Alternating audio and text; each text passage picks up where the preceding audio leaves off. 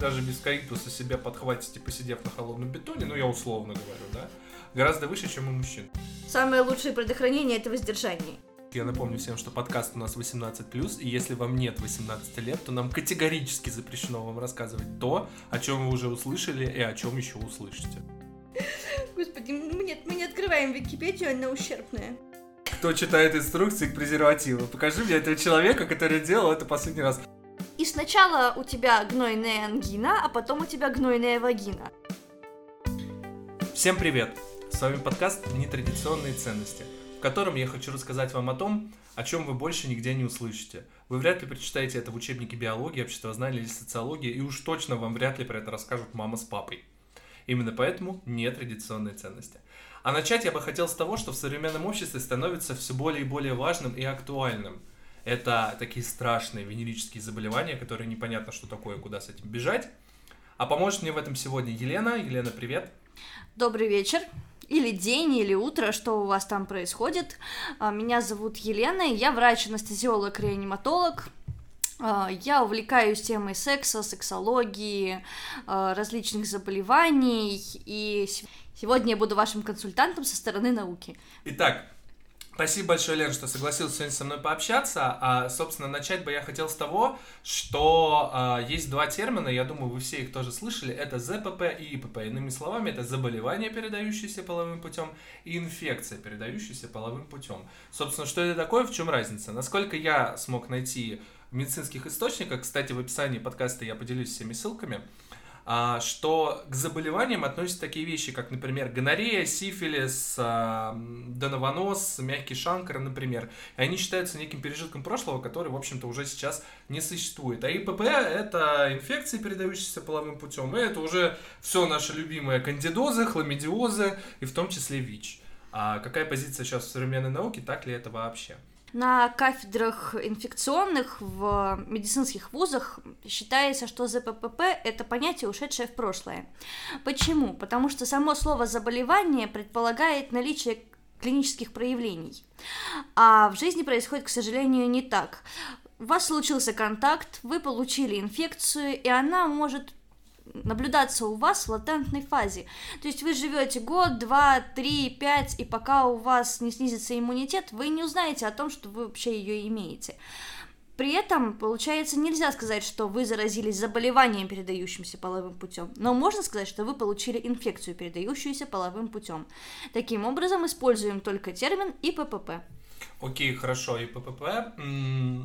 Ну вот так, еще одной части того, что мне удалось прочитать, действительно ли сифилис и гонорея настолько далеко ушли в прошлое, что сейчас это какой-то атовизм, или все-таки это встречается? Хотелось бы верить, что этого меньше, и на самом деле я придерживалась этого мнения, и такая, боже мой, гонорея. Вот кто болеет сейчас гонореей? Ну, может быть, где-то там, вот, она и есть на задворках цивилизации. Стоило мне это сказать, буквально через неделю мне пишет один мой знакомый, говорит, Лен, э, спасай, э, что вот это вот, присылает мне член, а на члене это шангр. А вот, и из чего можно сделать вывод, что все оно здесь рядом. Не надо думать о том, что этого нет. Оно чуть-чуть, но есть. И никто не застрахован от того, что этот чуть-чуть станете вы. Это чуть-чуть станете вы. Замечательно. Ну а в целом еще бытует мнение, что инфекции, да, э, передающиеся половым путем, что им подвержена больше женская часть населения в силу более сложной, как сказать, и гигиенической стороны вопроса, да, которая, безусловно, важна в этом. Ну и с той точки зрения, что микрофлора женских э, половых, вообще всей мочеполовой системы, она гораздо более сложно организована, чем у мужчин, и там скажем так, риск того, что вы даже без каитуса себя подхватите, посидев на холодном бетоне, ну я условно говорю, да, гораздо выше, чем у мужчин. Так это или как-то иначе? Вот именно этот миф берет свои корни от того, что посидев на холодном бетоне, да, мы можем уменьшить свой... Посидев на холодном бетоне, ваш иммунитет может упасть. Банальное переохлаждение этих органов и вот эта вот э, инфекция, которая у вас была и до этого, она начнет свое развитие. То есть, как бы заболеть, посидев, вы не сможете. Вы просто получите вот клиническую картину. А в остальном это просто такое, такое притеснение по гендерному признаку. Нет, и там, и там слизистая. Можно поймать одинаково себе на член и себе на женские половые органы. Слово член, заметь, звучит красивее, чем женские половые органы. Так долго и красиво. Ну, потому что, там да, сложная система, сложная вульва там система, вся да. Нельзя сказать на конкретно на вагину, потому что есть вульва, есть железы, э, и все Железо преддверия, да. Окей, хорошо. Ну, собственно, что с этим делать э, и как защититься, в общем-то, наверное, было понятно еще ну, лет 40 назад. И я думаю, это приобрело широкое уже распространение в обществе, нет? Какое хорошее мнение, да, знает он, как защититься. Все говорят, ну, мы приблизительно знаем, как защититься. А если бы все знали, как защититься, и вот реально это использовали, не было бы такого количества лечения всех э, этих проблем. Вот. Вот. Все почему? Мы хорошо, мы все знаем. И вот каждый подкаст, каждое видео на Ютубе, каждый секс-блогер в Инстаграме говорит презервативы. Мы все знаем, что такое презервативы, мы все знаем, как надеть презервативы. А используем ли мы эти презервативы? Вот в чем вопрос. Ты используешь презервативы? Я да. А я нет. Вот все. Собственно, на этом можно заканчивать. Радостно бежать ближайшие инвитро. Это не реклама, если что. Проходите анализ на комплексную оценку и ППП. Не, на самом деле, э, я много общаюсь с людьми на тему секса, и могу сказать, что да, все знают про презервативы, но используют их процентов 30 населения. Все остальные предпочитают другие какие-то средства контрацепции, большинство оральные, так как это удобно э, со всех сторон жизни. И получается, вот эта вот тема предохранения именно от заболеваний, она выпадает. Она идет на доверии, она идет на авось, и отсюда такое количество заболеваемости. Тут есть такая интересная статистика, на самом деле, касательно, ну, одной из самых страшных, как считается в обществе, заболеваний таких, это ВИЧ. И вот статистика последних 10 лет говорит о том, что порядка 85% людей, которые э, вновь получают позитивный ВИЧ-статус, это абсолютно гетеронормативные пары, живущие в законном браке. То есть, исходя из этого, мы реально делаем вывод, что доверие здесь, ребята, абсолютно не средство э, предохраниться, защититься и так далее. Поэтому, э, собственно, плавно мы переходим к теме того, контрацепции, вообще защиты от ИППП.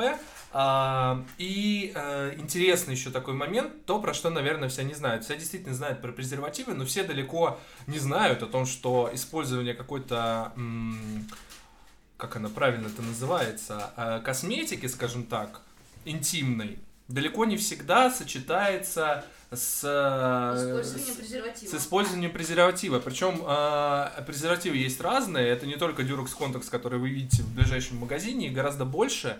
В них есть разный состав, да, то есть разный материал, с которого они изготавливаются. И вот смазки на разных основах, например, да, смазки, они абсолютно могут быть несовместимы с э, той резиной, скажем так, да, обывательское мнение, обывательское название, которое вы используете. И про это вот про это мало кто знает. Это, конечно, уже не уровень э, конца, я не знаю, там, 19-го, начала 20 века, когда они были из э, льняных каких-то вещей, бедные женщины в них пихали кусок э, тряпочки. просто тряпочки, да, и считалось, что это что-то от чего-то защитит. Но тем не менее, вот, а, поэтому, ребята, пожалуйста, даже с партнером, с которым вы уже достаточно долгое время в отношениях, пока вы оба не получите справку, а лучше и после этого, пользуйтесь барьерными контрацептивами. Какие есть еще? Мы уже поговорили про а, оральные, но они не защищают абсолютно от заболевания. Есть какая-то волшебная таблетка, которая реально может защитить от а, ИППП? Хотелось бы, но, к сожалению, и нет. Но мы, наука двигается в эту сторону. И лично я пропагандирую спермициды. Да, все должны понимать, что это не стопроцентная защита. Лучше перестраховаться, поставить еще дополнительную диафрагму или использовать ППА. Но спермициды это реально выход. А можно для тех, кто не в курсе, что это и как это вообще работает? Секундочку. Все по порядку. Спермициды бывают в различных лекарственных формах. Это свечи вагинальные, пластинки вагинальные и аэрозоли. В общем-то, брызгается все то, что туда же. Аэрозоли в основном наносятся на диафрагму, которая устанавливается во влагалище. А, спермициды, самых принцип действия Самых принцип действия э, основан на том, чтобы разрушить сперматозоид и не дать ему дойти до того момента в анатомии женщины, где он встретится с яйцеклеткой. Но, Но... кроме того, некоторые спермициды защищают еще от какого-то спектра инфекций. Например, на основе наноксинола защищают от гонокока и хламидии. Э, есть еще данные о некоторых других инфекциях, но они не настолько подтверждены клинически. Вот. А на основе знаете, тут я воочию наблюдаю вот этот э, современный знаменитый анекдот на тему почерка врачей. Сама написала, сама не может понять чего. На основе безанкония хлорида. Окей. Имеет чуть более широкий спектр, а, но большее количество неудобств, скажем так. Он пенится. Ну, для некоторых... Так, аквадискотека во время полового акта. Да.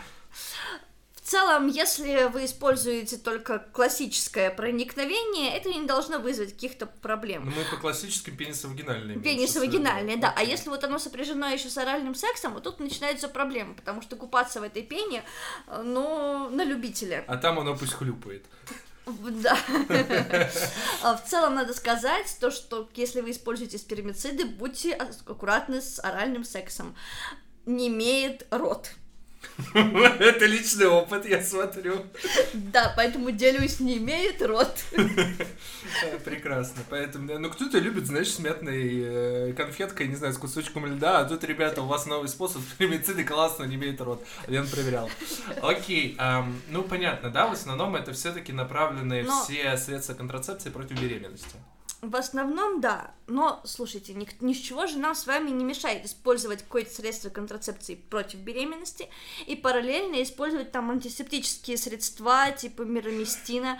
Да, это тоже не сто процентов гарантия того, что ничего с вами не случится. Но это уже шаг в сторону того, чтобы себя обезопасить. А их как вообще, вот если мы говорим про мироместин и там э, хлоргексидин, например, mm-hmm. ну хотя он, насколько я знаю, не настолько хорошо э, на слизистую влияет. Э, до, после, во время, как вообще? После.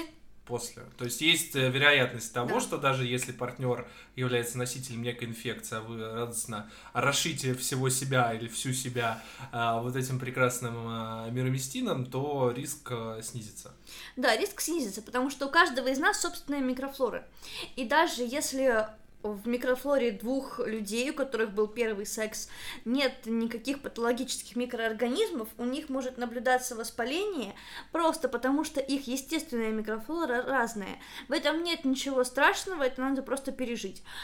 Но так мы устроены, так мы существуем. Окей, хорошо. А, но вот если говорить э, о той же беременности, ведь, насколько я знаю, спектр достаточно большой. Это и свечи, это и оральные контрацептивы, это и различные спирали. Есть еще какие-то умные штуки, не знаю, как правильно называются, которые вживляют там под кожу, и они как-то работают. Да, импланты. А, импланты, да. А с этой точки зрения, что, на твой взгляд, и по мнению современной науки, в принципе, наиболее эффективно при меньших там, пагубных воздействиях на организм?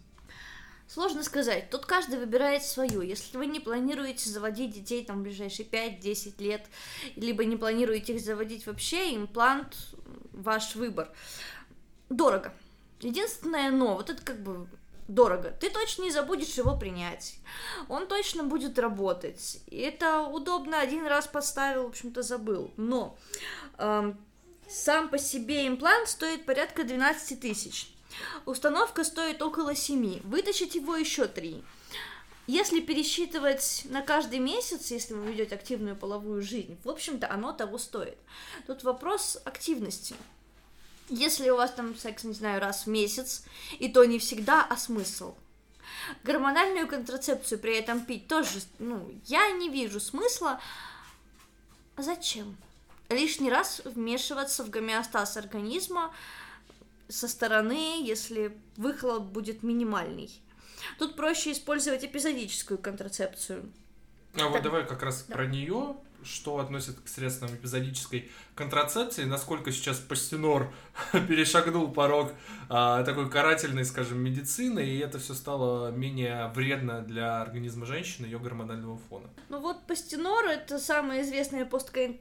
посткаитальный контрацептив, и какое счастье, что он есть.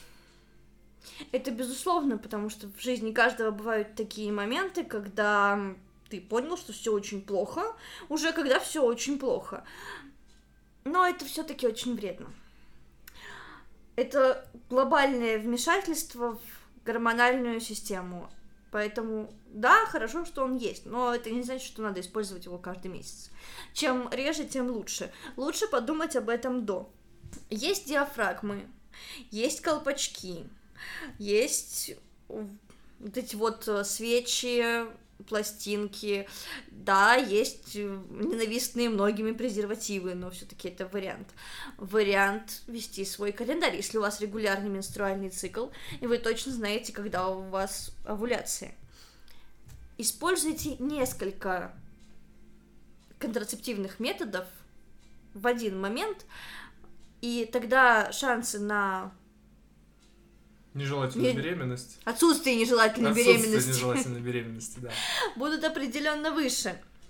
Так что все просто в ваших руках. Выбирайте себе каждый э, по вкусу по вкусу. помните, Это сейчас не прозвучало. Не суйте себе спермициды в рот, одних все не имеет. Окей. А, пока мы обсуждали с Леной, а, что мы будем а, вообще вам сегодня говорить, я услышал новое для себя понятие, про которое никогда раньше не знал, это индекс Брайля. Лена, расскажи, что это такое? Индекс Перля. Перля. Э, вот, Брайля — это шрифт такой шрифт, для слепых. Точно. Да. А, собственно, расскажи про что это вообще такое, с чем его едят и для определения или измерения чего он вообще используется. Индекс Перля — это параметр, э, характеризующий качество контрацептива. Угу. Википедия определяет его как коэффициент неудач. Индекс, показывающий эффективность выбранного метода контрацепции. Идеал — единица. Это значит, из 100 женщин, использующих этот этот вид контрацепции ни одна не забеременела. Я думаю, самое идеальное с точки зрения это воздержание. Конечно, это вот э, есть поговорка, моя семья ее очень любит. Самое лучшее предохранение это воздержание. Ну окей, ну, если говорить все-таки о том, когда акт происходит, э, и какой самый высокий индекс у, у кого, и, и что вообще на эту тему нам говорит наука? Парам-парам-пам. Почему она тут вообще не в единицах, блядство такое? Господи. А пока Лена ищет, я напомню всем, что подкаст у нас 18+, и если вам нет 18 лет, то нам категорически запрещено вам рассказывать то, о чем вы уже услышали и о чем еще услышите. Бытует мнение, что самый высокий у презерватива. Вот ты его надел, и если он на тебе конкретно был до начала и остается после конца, то все с тобой нормально. Но вот еще какой вопрос. Вопрос чувствительности полового члена. Если ты надел свой презерватив до начала полового акта, вероятность закончить половой акт несколько снижается. Поэтому многие прибегают к хитрости и надевают его в середине либо ближе к концу полового акта. Но тут такой вот риск. Естественные биологические жидкости, выделяющиеся в процессе полового акта, тоже имеют некоторый процент семенной жидкости. В общем, для, для тех, кто хочет по-научному, в предоикулянте может содержаться тоже а, некое количество активных сперматозоидов, которые вполне себе успешно добегут до яйцеклетки вашей партнерши, и вуаля, вы папа! Для тех, кто хочет по-научному. Я пытаюсь объяснить максимально человеческим языком, а некоторые выебываются. А вот это мы оставим, пожалуй. Ну да, всем должно быть весело. Так вот, на чем мы остановились? А, на том, что презервативы, в общем-то, ок, если их использовать правильно. Гормональные контрацептивы в целом ок, если не забывать их пить. Тут, наверное, надо сказать, что все в этой жизни замечательно, если использовать в соответствии с инструкцией по применению. Господи, Но мы же в России. Инстру... Кто читает инструкции к презервативу? Покажи мне этого человека, который делал это последний раз. Вот честно, я могу сказать за себя, когда первый раз в жизни у меня случился половой контакт, а, который, собственно, отличался от петинга и требовал э, наличия тех или иных барьерных средств. Я не читал инструкцию к презервативам, оно как-то само, оно раз и залезло, все было хорошо. Тебя в школе учили правильно надевать презерватив? Нет, у нас вот этих вот баклажанов, яблок, огурцов и что туда еще пихают, у меня не было, морковок. Вот. Но это, кажется, тоже тема для другого подкаста, насколько важно половое воспитание. Потому что вот так вот, если ну, не показать, как его правильно надеть, ну, не знаю, можно растеряться. Ну да, зато воду в них все классно наливали в детстве и бросали сверху. Ну вот, хоть какое-то половое воспитание у нас в жизни было. Руками хотя бы потрогали. Это точно. Да. Собственно, так как название нашего подкаста «Нетрадиционные ценности», я думаю, важно поговорить про то, что контрацепция в однополом сексе – это тоже важно. И многие думают, что, а, ну, если с гомосексуальной а, мужской половины все, в общем-то, понятно, то с женской многие думают, что, о боже, зачем, что там, риски минимальны. На самом деле это не так, друзья. А, я читал очень много интересных статей том числе тех, кто популяризирует э, контрацепцию во всех ее видах, например, у Саши Казанцевой, э, авторки телеграм-канала «Помыла руки», про то, как оно вообще живется в, живется в лесбийском мире и какие средства контрацепции там существуют. Например, это латексные салфетки, которые, собственно, располагаются э, на всем, на всей площади э, женских половых органов, и, собственно, вы можете спокойно пользоваться руками, подручными средствами, языком, губами, всем остальным, для того, чтобы ничего такого не случилось. Вот. Что еще интересного мы не знаем о контрацепции в однополом сексе? Да, в общем-то, в целом хотелось бы отметить то, что действительно, если вы одного пола, не нужно думать, что вы защищены. Вы защищены далеко не от всего. У рук, у рта есть собственная микрофлора, которая вполне может поругаться с микрофлорой ваших половых органов.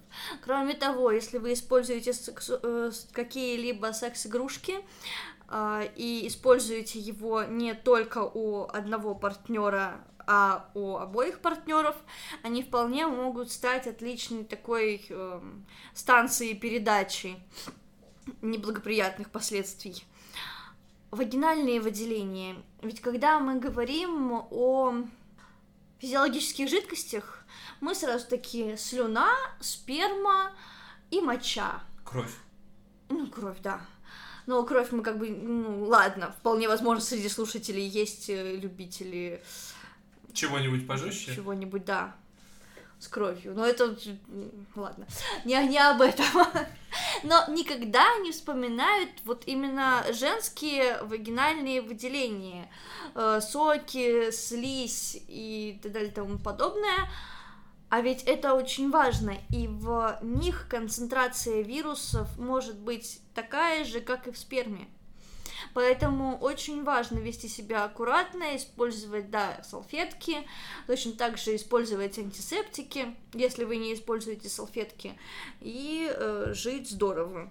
Что вам может помочь выйти из всей этой ситуации максимально, так сказать, чисто и красиво? Следите за своими руками, если они у вас э, участвуют в вашем половом акте. Это касается не только гомосексуальных пар, но и гетеросексуальных пар. Особенно, знаете, вот этих вот мужчин-бруталов я вышел из леса. И под ногтями у меня тоже лес. И теперь я свои ногти, под которыми лес, засуну в трусы. И у вас будет не только гнойная, но еще и хвойная вагина. такой вот э, лайфхак, который я подсмотрела у одной модной блогерши. Используйте латексные перчатки. Э, особенно прекрасно, когда вы девушка, у вас небольшой размер руки, и вот эти перчатки, они хорошо будут облегать ваши руки, не будут мешать э, их манипуляциям, нигде не скапливаться, не скатываться, но и в то же время предохранят вашу партнера, там, партнершу от инфекций, которые могут быть на этих самых руках. Какой широкий простор для медицинского или около медицинского фетиша. Ну, друзья, берите на вооружение. Да. А, кроме того, важно помнить, что флора она у нас живет там не, не только во влагалище, во рту, на руках. И своя флора есть еще и в прямой кишке. И вот со флорой в прямой кишке особенно очень тонкий момент. Гетеросексуальные пары, э, практикующие анальный секс, зачастую не используют никакое э, средство контрацепции. Почему? Потому что, ну, предположим, вот пара давно знакома, и они точно знают, что они чисты в плане ИПП, и у них случается анальный секс, контрацепция им не нужна, потому что через прямую кишку, в общем-то, забеременеть невозможно, но все упускают такой момент. В прямой кишке живет кишечная палочка. Кишечная палочка, попадая в уретру мужскую, может подниматься там ретроградно выше, заседать в простате и вызывать простатит. А вот простатит – это уже шутки плохие. Простатит является фактором многих неблагоприятных последствий, в том числе даже до импотенции. Что вообще не весело. И, кстати, на тему мужской стороны здоровья во всей этой истории, вообще в половом акте, есть такой очень интересный термин, а, про который я слышал, это обратная экуляция. Что это такое, с чем это едят, чем это грозит, вообще хорошо это или плохо, и как это может произойти? Я даже писала статью на тему обратной экуляции в своей научной жизни. Есть такой прекрасный, сейчас в кавычках, метод, как говорят некоторые мужчины, говорят, я умею, как тибетский монах, не кончать. И вот они считают, что это вот верх прям мастерства, что они сейчас будут долго заниматься сексом, и их секс будет безопасным, потому что экулят у них не выделяется. И, то есть они э, специальными практиками, эти мужчины, ну, практики, которые они, само собой, нагуглили в интернетах, э, разделяют оргазм и экуляцию. Но проблема в том, что вот учась не кончать простым языком. А, это не значит, что они стали своим мозгом управлять данной функцией. Когда хотят, у них есть эякуляция, а когда не хотят, у них нет эякуляции. Нет, у них никогда нет эякуляции. У них обратная эякуляция. Дело в том, что вот эта вот сперма, она же никуда не девается. Нельзя просто заниматься сексом, а потом сказать, нет, все, сиди-ка ты там в яйцах и никуда не ходи. Она ходи по-любому. Она ходи, и просто из-за того, что сфинктер закрыт, она вместо того, чтобы выходить наружу, поднимается обратно в мочевой пузырь. В мочевом пузыре ей никто не рад. Это как бы, опять же, там своя э, ну, у мочевого пузыря своя конституция, свои правила и законы, и э, петушок, ты не в тот двор зашел. Свой кислотно-щелочной баланс, а, но это как бы, ладно, наста- э, настает тот момент у мужчины, когда он решает завести детей, а как бы все приехали. Естественным путем это теперь не выходит. Сперма привыкла, что она куда идет? В мочевой пузырь. Она проторенной дорожкой топает куда? В мочевой пузырь. Что делать? Нет, конечно, наука великая вещь, можно пописать и отмыть из мочи несчастные там три оставшихся живых сперматозоида и сделать ЭКО. Но оно вам надо? Кончайте, пожалуйста, вперед, а не назад. Отличный, отличный э, слоган. Кончайте вперед, а не назад. Но ты упомянула о том, что сфинктер закрыт, и поэтому может произойти обратная а, эякуляция, то есть э, закрыт в прямом смысле, то есть вставили себе лисий хвостик и вау, welcome?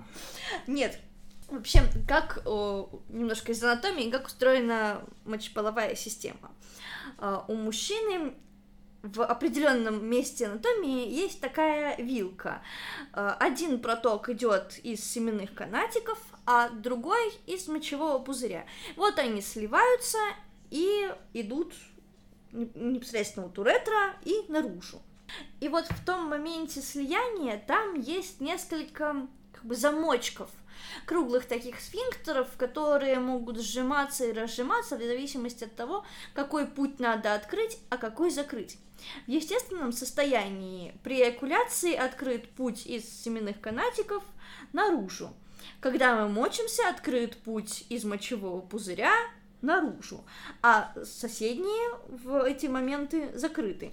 И вот когда мужчина учится обратной экуляции, он силой мозга, так сказать, силой мысли, э, закрывает выход наружу и открывает вход наверх, в сторону мочевого пузыря. А так делать, в общем-то, не надо. В чем был вопрос? Я забыла, в чем был вопрос. Ну, ты на него, на самом деле, ответила про закрытые сфинктеры и механизм обратной экуляции, о том, как это вообще происходит. Поэтому э, будем смеяться, друзья. Есть полезные и вообще классные упражнения Кегеля для женщин, которые помогают поддерживать мышцы влагалища в тонусе. И все классно, всем классно. И женщине, ее партнерам или партнеркам. А есть э, упражнения вредные для обратной эякуляции для мужчин, которые совершенно не аналог позитивного влияния женских упражнений и приводят к плачевным последствиям. Вот тут важно сказать то, что для мужчин тоже есть упражнения для малого таза, ну, родственные упражнения Кегеля, так сказать, хорошие упражнения, которые позволят поддерживать их мышцы в тонусе. Просто советуйтесь обо всем с врачом.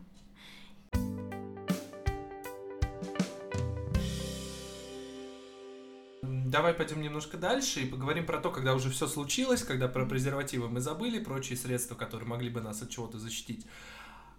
Их не было, под рукой или вообще никто про это не подумал, вот случилось заболевание. Вообще, какой первый симптом, который нам сигнализирует о том, что чувак, что-то идет не так, тебе бы хорошо к врачу. Когда стоит обратить на это внимание? А в зависимости от того, что с вами приключилось. Каждая бактерия, у нее как бы свое веселье болезненное мочеиспускание, отек, покраснение, чувство жжения, зуд, неприятный запах. В общем-то, вот основной список такой. Но, в принципе, вот если вы чувствуете, что у вас там что-то не ок, то стоит сходить к врачу. Врач уже определит, что именно там с вами не ок. Еще что вот я хотела сказать к тому, что э, у вас появились признаки заболевания и то, что нужны кон- какая-то контрацепция при непосредственном проникновении. Оральный секс тоже опасен. И оральный секс опасен особенно тогда, когда у вас явля... имеется какое-то заболевание респираторное. Никто же не придает этому значения. Ну вот кашляет твой партнер, что ты с ним спать что ли не будешь? Большинство будут. И сначала у тебя гнойная ангина, а потом у тебя гнойная вагина. Отличный эфемизм. Эфемизм. Да. Вот, к сожалению, не эфемизм. Если у вас или вашего партнера является, ну, имеется на данный момент э, какое-то заболевание дыхательных путей, там, носовых, рта, карис, будьте аккуратны при оральном сексе. Неважно, у вас это и, ну, или у вашего партнера. То есть вы можете передать свою бактерию э, рот, член, вагина. Э, или непосредственно там рот, вагина. Будьте аккуратны с этим делом, потому что Гнойная вагина это не весело, друзья. Гнойная вагина это вообще ни разу не весело. Воспаление желез преддверия превращают вагину в нечто невероятная. Она, конечно, сама по себе довольно-таки невероятная, но тут невероятная в плохом смысле слова. Случается вагина дентата с зубами. Да, в общем-то. Вот, и ее распирает до необыкновенных размеров, а, как бы хорошо, вот когда она своих естественных параметров и не мешает жизнедеятельности. А когда вагина становится не своих естественных размеров, вам больно ходить, сидеть, лежать, болезненное мочеиспускание. Поэтому необходимо думать об этом. Ну, окей, основные принципы понятно. А куда бежать? К своему врачу. По-хорошему, всем бы нам нужно иметь вот своих врачей, своего терапевта, там, своего педиатра, своего гинеколога, своего уролога, и там дальше у кого какая хронь. Но вот гинеколога и уролога надо иметь, чтобы знать, что вот есть точно в этом мире человек, который достаточно образован, достаточно терпелив, подходит по характеру именно вам, подходит по своему подходу, по своему объяснению именно вам, потому что кому-то нужен жесткий человек, который скажет вот, вот все, а кому-то более мягкий, который расскажет почему, зачем, как. Займитесь этим до того, как вас припечет, потому что когда вас уже припечет и вы будете переживать о собственном состоянии, очень сложно будет адекватно оценить человека и его профессиональные навыки. Так что думаем наперед, потом делаем. Окей, хорошо. Ну вот, не дай бог, случилось, припекло, хороший, плохой врач, мы к нему пришли. Чем вообще сегодня в современном мире лечат ИППП? Ох, Спектр большой, но хотя бы основные, потому что я не думаю, что многие столкнутся с гонореей, а вот с хламидиозом вполне. Первое, что сделает врач, врач подправит вас сдавать мазок. Мазок на ПЦР. Расширенный анализ стоит около 5000 рублей. Э, из ОМС его вам никто не оплатит, но как бы любишь кататься, люби и саночки возить. Сдаем этот анализ. Дальше, в зависимости от результатов. Какая опасность кроется на вот этом моменте? А у нас есть спектр условно-патогенных микроорганизмов. Это те микроорганизмы, которые живут с вами в вашей обычной жизни. И если их слишком много в этом посеве, некоторые врачи начинают их лечить. Активно лечить, залечивать, залечивать, залечивать. Вот огромное количество денег вы спускаете буквально в пизду, а результата не наблюдаете. Вы переделываете тест, а он там у вас все еще есть, и переделываете еще, и он все еще есть. А он там все еще есть, потому что он ваш родной. Он ваш родной и привычный. И ваши проблемы не из-за этого конкретного микроорганизма, а вполне возможно в чем-то другом.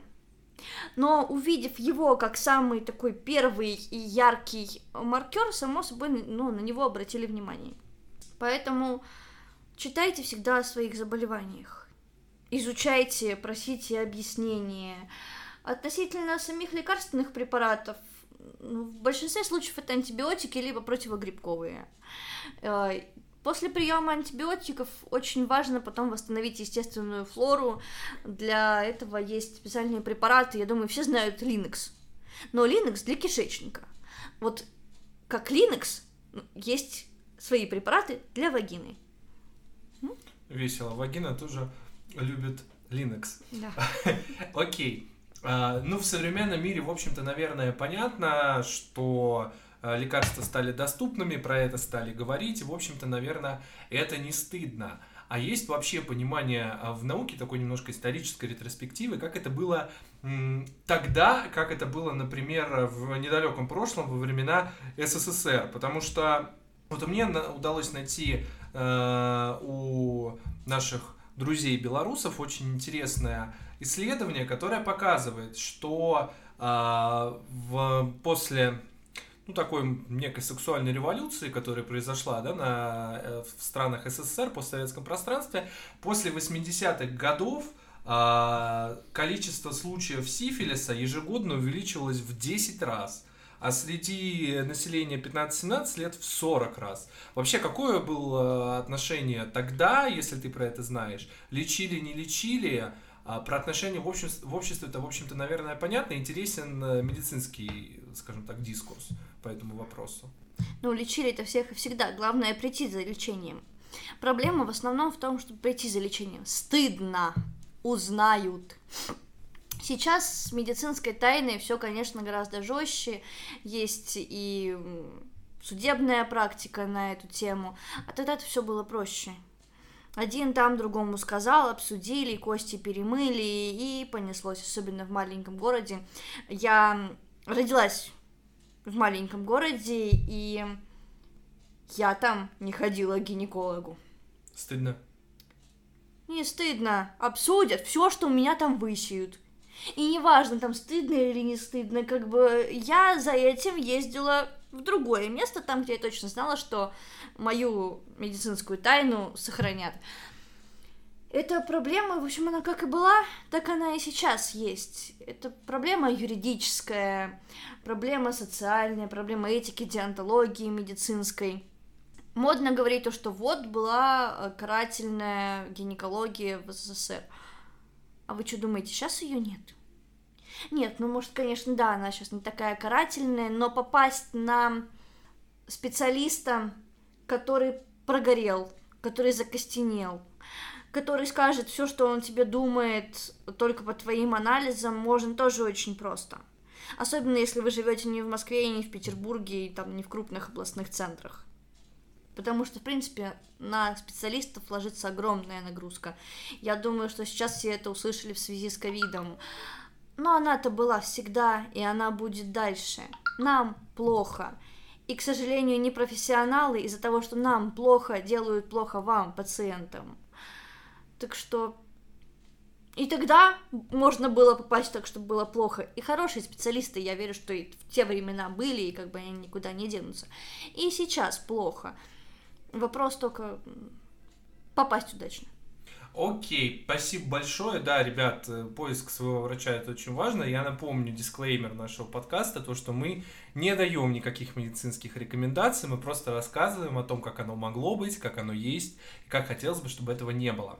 В связи с этим вопрос. Понятно, что во времена СССР и даже, может быть, лет 10-15 назад отношение врачей было достаточно ну, прямо отображающее, я думаю, состояние общества. То есть понятно, что лечили, но выслушать о себе можно было много нелицеприятного, а для человека в такой уязвимой ситуации вряд ли было бы интересно слушать, какой он молодец. Какое сейчас э, становится отношение врачей к пациентам с э, инфекциями? Какой вообще есть дискурс внутри медицинского сообщества? Обсуждают это, не обсуждают или относятся к этому так же, как к какому-нибудь аппендициту? Все зависит от коллектива. Но в целом есть э, такое понятие, как болеть не стыдно. Неважно, чем ты болеешь, это может случиться с каждым. Э, это активно воспитывается в студенческой среде, в среде молодых специалистов. Э, само собой, мы общаемся между собой, рассказываем случаи из практики. Одним таким случаем поделюсь я сейчас с вами. Э, я думаю, что так как все без имен, фамилий там давно-давно забыто, да, это вполне, это вполне этично. Жила-была девушка в очень религиозной семье. И, соответственно, когда эта девушка жила в своей семье, в своем небольшом городе, э, у нее не было ну, ни одного полового партнера, она была девственницей. Она была очень талантлива, поэтому она поступила в Москву, переехала сюда. Здесь с ней случилась большая любовь, ну и как бы религиозное воспитание. Большая любовь, большая любовь позволяет, большая любовь секс один раз. Дальше парень, как бы, рассмотрим с другой стороны, парень ловелас, девочка закрытая религиозная, э, интересная цель, он ее соблазнил ради одного раза, бросил, испарился, она заразилась ВИЧ и забеременела. В общем-то, когда она сдавала при беременности все свои анализы, у нее и выявился положительный анализ на ВИЧ. Поэтому можно быть сколько угодно хорошей девочкой, сколько угодно себя правильно вести, придерживаться светлых идеалов, там, любви, чести и так далее и тому подобное, и попасть за один раз. А можно вести себя сколь угодно плохо, иметь э, экстремальный там секс, э, секс на одну ночь и оставаться здоровым. Поэтому болеть не стыдно. Это не характеризует тебя. Это просто факт. Окей, вот, кстати, раз мы затронули тему ВИЧ, э, расскажу тоже очень интересные моменты, которые замечал лично. Современная наука в плане такого одного из самых страшных, наверное, заболеваний, mm-hmm. а, именно, да, связанных с а, половым контактом в основном, это ВИЧ. И все мы прекрасно знаем, что буквально 40 лет назад, 80-е, да, конец 70-х, случилась э, достаточно большая такая огласка в обществе, да, в, в Америке это произошло, когда буквально о ВИЧе и о СПИДе заговорили и заговорили громко, когда умерло большое количество и видных, в том числе людей, и видных деятелей, потому что тогда, конечно, наука не могла справляться настолько хорошо, как это происходит сейчас, но и даже сейчас есть достаточно крупные, хорошие, замечательные исследования, которые говорят о, а, в том числе, профилактике, а, которая позволяет действительно снизить риск заболеваний а, ВИЧ и, как итог, СПИДа до минимальных значений. И вот что касается нашей любимой России, зачастую это та информация, которую тебе врач-инфекционист или даже врач в спеццентре не даст. И уж тем более достать э, эти замечательные волшебные средства, купить, найти, получить на них рецепт становится просто квестом сравнимым, я не знаю, если вы когда-нибудь становились на учет как э, индивидуальный предприниматель, вот где-то на уровне. Обойди 800 кабинетов, и не факт, что получится то, что хочешь ты. Как ты думаешь вообще, с чем это связано? Вроде бы мы говорим о том, что мы движемся в сторону сексуального просвещения, мы движемся в сторону того, чтобы говорить об этом, болеть не стыдно, и при этом мы замалчиваем и не хотим а, давать информацию о профилактике. С чем это связано? Это человеческий какой-то фактор, косность а, вот этого медицинского сообщества, которое в большинстве сейчас все-таки уже м, находится в возрасте, или это какие-то политические моменты? Это недостаток медицинского образования когда ты вынужден после того, как ты отработал там свои 6 часов на одну ставку, брать еще дополнительные часы на другую ставку, чтобы прокормить себя и свою семью, у тебя нет ресурса, чтобы читать, нет ресурса, чтобы ездить на конференции, нету времени, чтобы следить за этим. Проблема в этом. Я искренне верю, что наша медицина, вообще здравоохранение станет на уровень лучше и выше – при достойной оплате труда. В общем-то, это можно заметить вот сейчас, в течение последнего года на ковиде. Вы посмотрите, насколько хорошо и быстро стартанула российская медицина. Насколько быстро мы начали внедрять различные методы лечения. Просто потому, что у нас были деньги, чтобы не подрабатывать. У нас было время, чтобы это изучать. Вот и все. И вот так от темы гнойной вагины мы перешли к теме достойной оплаты труда. Лен, спасибо тебе большое за а, то, что ты нам сегодня рассказала. Я думаю, что а, мы еще раз обязательно встретимся и поговорим уже про ту самую карательную гинекологию и не менее на самом деле карательную урологию в СССР. Единственное, что я могу сказать, нет, делайте все вовремя. И будет вам счастье. Не бойтесь своих желаний и не забывайте о контрацепции. С вами был подкаст «Нетрадиционные ценности». Всем пока!